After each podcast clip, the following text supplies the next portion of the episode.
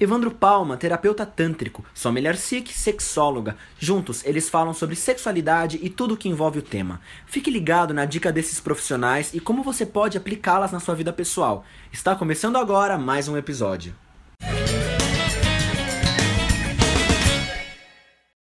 Gente, recebemos uma pergunta. O orgasmo múltiplo da mulher existe ou é simplesmente uma lenda?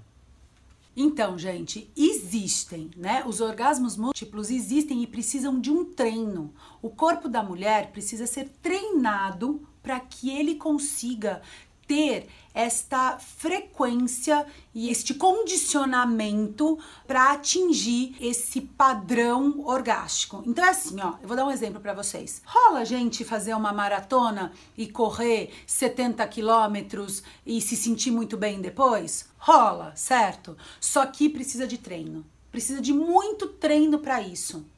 É a mesma coisa o corpo de uma mulher ele precisa de treino. O cérebro precisa se acostumar, né, Evandro, com a quantidade das químicas, das bioquímicas que é inundado na constância de um orgasmo múltiplo. Então, além do treino, é preciso haver uma manutenção de estímulo. A mulher não é algo que você liga assim e vai não. simplesmente funcionar. Não é assim. Não. Então você tem o órgão que vai captar esse estímulo, que vai transformar esse, esse estímulo e vai fazer com que haja a descarga sobre a musculatura para que a mulher tenha o orgasmo. Então você precisa ter uma manutenção de estímulos contínuos para que a sensação orgástica simplesmente suba, entre lá no platô, ela cai um pouquinho, sobe de novo, cai um pouquinho, sobe.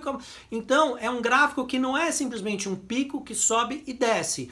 Não, ele sobe, fica lá em cima, desce um pouquinho, sobe, desce e fica em função da manutenção do estímulo. Então, se vocês gostaram dessa dica, curtam aqui nosso vídeo, compartilhem, se inscrevam no nosso canal, nos sigam, deixem as suas perguntas, conversem com a gente, tá bom? Tem o nosso WhatsApp também, que o número tá aqui embaixo. Manda um WhatsApp pra gente que a gente responde com toda certeza. Até o próximo vídeo, gente. Até lá, gente.